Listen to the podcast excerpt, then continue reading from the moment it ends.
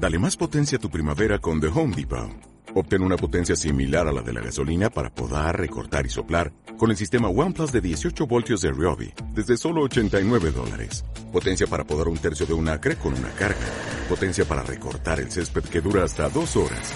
Y fuerza de soplado de 110 millas por hora. Todo con una batería intercambiable. Llévate el sistema inalámbrico OnePlus de 18 voltios de Ryobi. Solo en The Home Depot. Haces más. Logras más.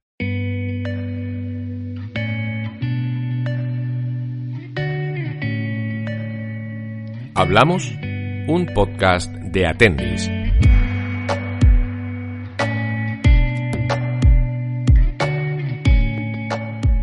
Redes sociales, privacidad e intimidad es el tema de debate que hemos propuesto a la comunidad educativa de los colegios Monaita y Mulacén de Granada. ¿Dónde está la frontera entre el derecho a la intimidad y la supervisión y educación de los adolescentes? Estamos vendiendo nuestra privacidad a las grandes empresas sin darnos cuenta de lo que realmente pueden hacer con nuestros datos. ¿Lo hacemos porque no sabemos? ¿Porque no tenemos alternativa? ¿O porque nos da igual? ¿Es la intimidad algo que hay que conservar?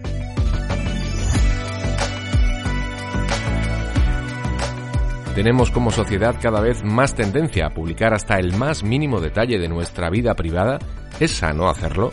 ¿Podemos arrepentirnos de haber mostrado tanto de nuestra vida en redes sociales? ¿Qué es la huella digital? ¿Es necesario conservarla en nuestro testimonio digital?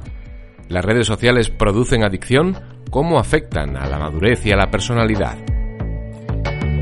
¿Qué proyectamos en nuestros perfiles son un fiel reflejo de lo que realmente somos? ¿Son las redes una nueva manera de relación social, pero también una fuente de frustración? Son los asuntos que hemos tratado con alumnos como Teresa, Gonzalo, Lena y Juan, con profesores como Fernando, Miguel y María José, y con abuelos como Juan Antonio y Pilar. Este es su enfoque sobre el asunto, con una perspectiva intergeneracional, abordando el mismo tema desde distintas posiciones, desde su distinta relación con las redes sociales. Y este es el resumen de casi dos horas de conversación con ellos, y comenzamos por algo que nos preocupa a todos, la gestión del tiempo cuando las redes sociales nos consumen tanto.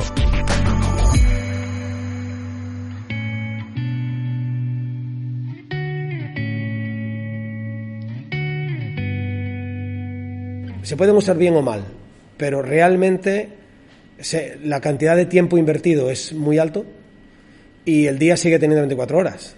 Con lo cual, eh, si dedicas muchísimo tiempo a tus redes sociales, estás quitando tiempo de otras cosas. Hay gente incluso que tiene trastornos del sueño. Esto es otra cuestión que también vamos viendo. O sea, es decir, que son incapaces de dormir bien porque, porque les puede la ansiedad de ver qué es lo que está pasando, la sensación de me estoy perdiendo algo. Un tercio de las niñas admite que muchas noches se quedan más tarde de la cuenta con el viendo cosas y duerme poco y así nos las encontramos por la mañana, pues que algunas no pueden ni abrir los ojos y es que han dormido poco por, por el tema de las redes sociales. Una de las cuestiones que más debate suscitó en el encuentro con profesores, alumnos y abuelos fue el de la imagen que cada usuario muestra en las redes sociales. ¿Se corresponde con la realidad o la maquillamos para resultar más atractivos, para lograr una mayor aceptación? Yo pienso que es completamente imposible mostrarse al 100% a través de las redes sociales, porque quieras que no, siempre va a haber una pantalla de por medio. Y eso es algo que, que mucha gente repite, que aunque tú me conozcas a través de una red social, no conoces realmente cómo soy, conoces lo que yo quiero mostrar, que es como han dicho.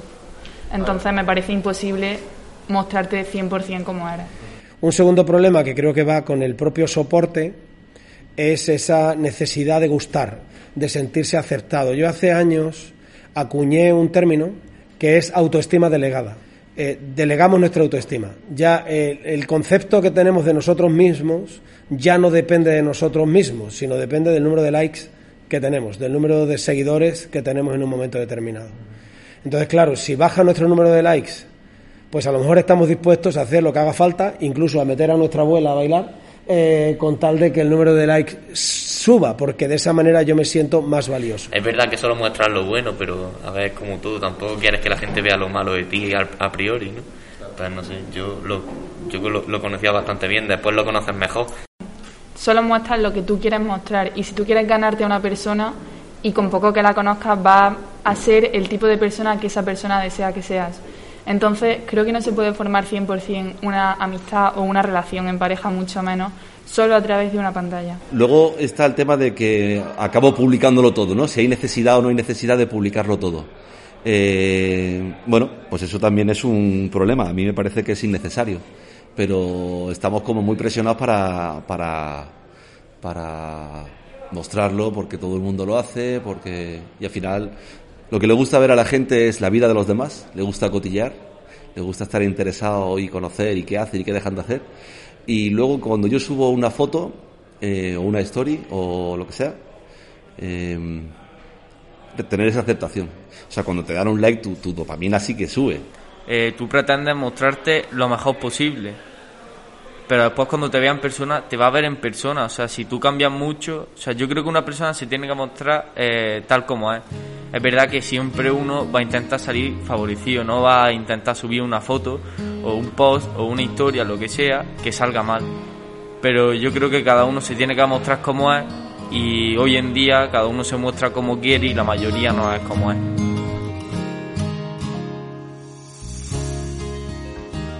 Es decir, si uno está aparentando una vida que realmente no es su vida y está apareciendo una vida, aparentando una vida teóricamente perfecta, maravillosa, eh, en el que uno siempre está maquillado, peinado, afeitado, absolutamente impoluto, en el que siempre está divertido, en el que siempre tiene la mejor de sus sonrisas, llega un momento en el que uno no está así, porque la vida también está llena de otros momentos. Y eso, pues, a veces genera mucha tristeza, o sea, porque parece que es una vida indigna, y no es una vida indigna, es parte de la vida, es el reverso. Eh, y ambos, ambos forman parte de, de, una misma, que uno tiene que asumirlo todo para ser uno mismo. Y a veces nos están diciendo que no, o sea, que esa parte de vida no es vida. A mí me parece que eso es una cuestión que, bueno, pues que todos tenemos que vigilar.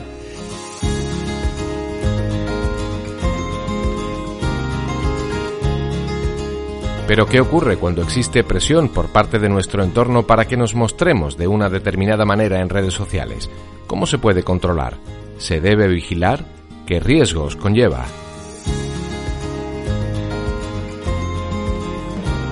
Pero creo que la gente sí siente esa presión y necesitan publicar porque si no después dicen, eh, por ejemplo, la persona que le gusta dice, pues mira, no está viendo cosas de mí, eh, quiero aparentar, quiero, quiero ser eh, esa persona.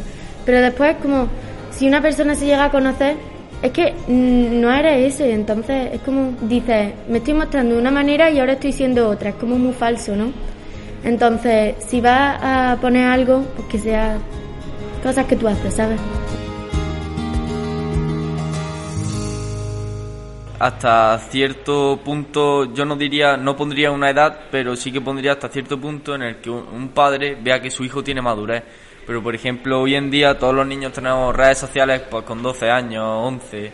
Entonces yo creo que con esa edad eh, sí que los padres tienen que tener un poco de control, porque si no los niños, al no tener madurez del todo, eh, podemos escribir cosas o poder subir cosas de las que después nos arrepintamos. Pero yo pienso que poco a poco, cuando un niño va creciendo y va teniendo más madurez, o sea, pues no te van controlando tanto. Claro que hay que vigilar a un niño porque después Imagínate que sube algo, los niños de su clase que también son pequeños se burlan de él, también puede crear problemas, incluso con un adolescente de 20 años, que hay mucha gente mala y, nos siguen y, y pueden ver lo que hacemos. Y si ponemos cosas indebidas... Que las redes sociales han acentuado un prototipo claro y, y que pueden aumentar mucho nuestras inseguridades porque si no somos como ciertas influencers o ciertas personas que ahora son las que tienen éxito, nos sentimos inferiores y aunque podemos usar las redes sociales para reforzar esa autoestima, también en muchas ocasiones la usamos para rebajarla. El prototipo dicen que está en las redes sociales, antes podía estar en el que hacía mejor los deportes en clase. Yo creo que, que a ver, siempre va a haber un modelo en, en ese momento en la sociedad en el que fijarse, que ya es cada uno si quiere seguirlo o no seguirlo. Es que esto es como siempre lo de la libertad, es un término, ¿no? Eh, tiene muchísima, nos da muchísima libertad, pero el problema es que muchas veces hacemos mal uso de esa libertad. Esto creo que ya es un tema muy manido, estamos, ¿no? Pero en fin, en definitiva eso, no sabemos utilizar la herramienta tan buena que son pues todo este tema de los medios y las tecnologías modernas y en fin, la, la informática, mm, móviles, todo esto, ¿no? La intimidad debe ser siempre algo a preservar, como un valor propio de la persona, y las redes sociales son una amenaza continua a exponerla, a violarla, lo que puede acarrear consecuencias nefastas.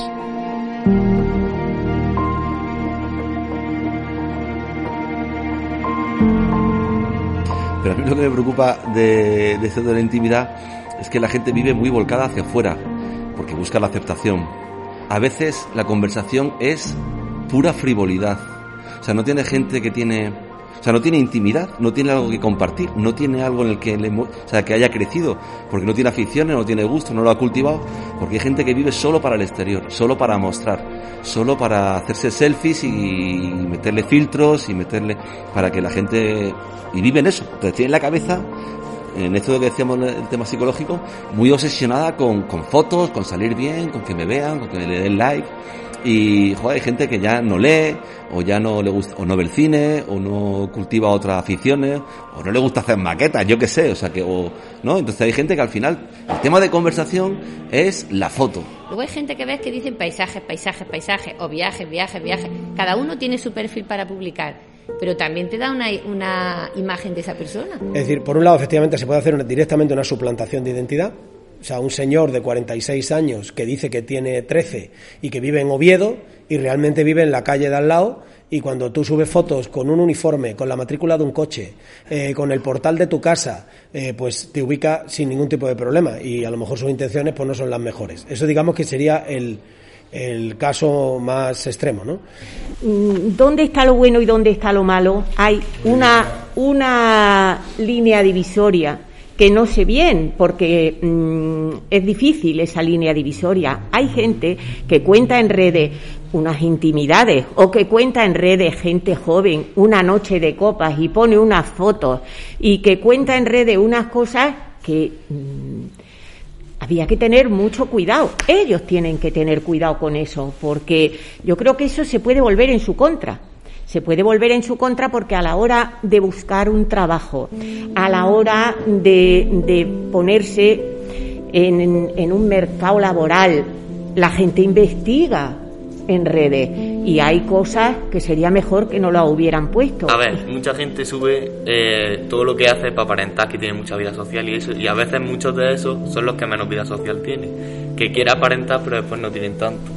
Pues creo que es algo que nos han dicho a todos alguna vez en la vida, que cuidado con lo que subamos a las redes sociales porque eso se queda ahí y no se va a borrar. Y es verdad que nos lo repiten en charlas y nos lo repiten los padres, al menos en mi caso todos los días, que tengamos cuidado porque una vez que lo subes, de ahí ya no puede salir y en un futuro, a la hora de buscar trabajo, como bien has dicho, nos puede perjudicar mucho.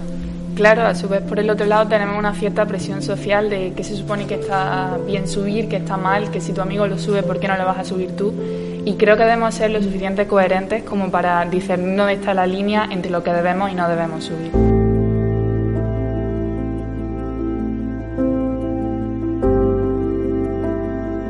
Para terminar, pedimos a Teresa, Gonzalo, Lena, Juan, Fernando, Miguel, María José, Juan Antonio y Pilar que nos cuenten qué han aprendido que se llevan como ideas expuestas en la conversación y con ellas conformamos este resumen.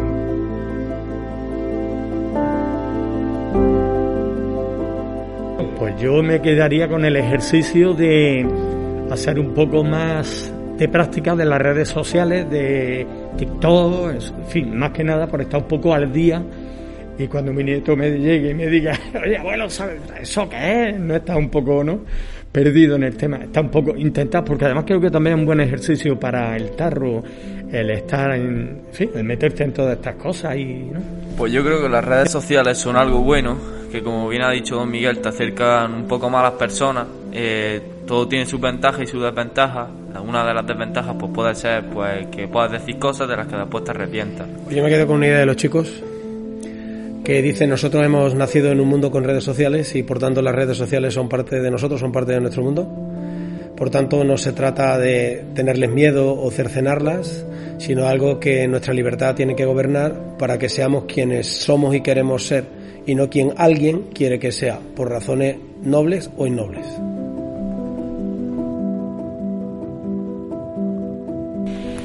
Bueno, pues yo me quedo con la idea de estos niños tan válidos que yo creo que tienen muy claro que muchas veces a, gente joven, decimos, se exhiben, lo dicen todo. Yo creo que tienen las ideas muy claras y eso es estupendo. Y luego mm, yo me meto y estoy en redes sociales porque quiero ser parte del mundo en que vivo, no participar.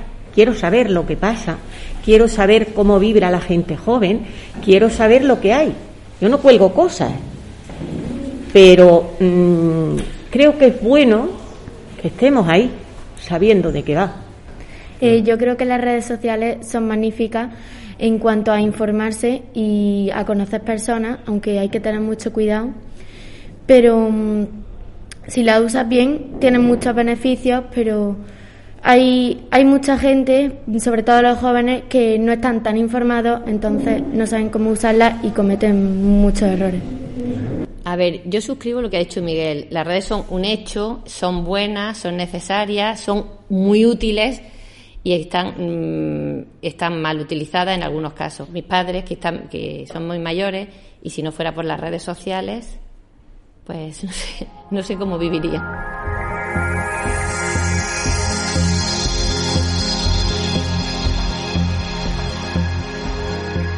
Hablamos, un podcast de Atendis.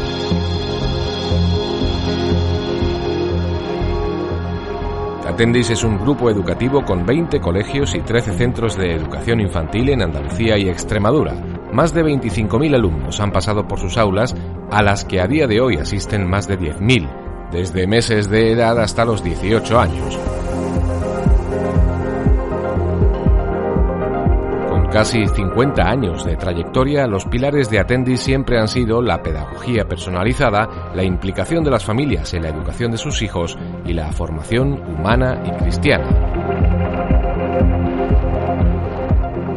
La calidad educativa, los idiomas, la competencia digital y la actitud de apertura hacia otras culturas forman parte de la mentalidad global y el compromiso social que se inculca a los alumnos. Atendis ayuda a sus alumnos a encontrar su misión en la vida para que sean profesionales competentes y personas auténticas e íntegras.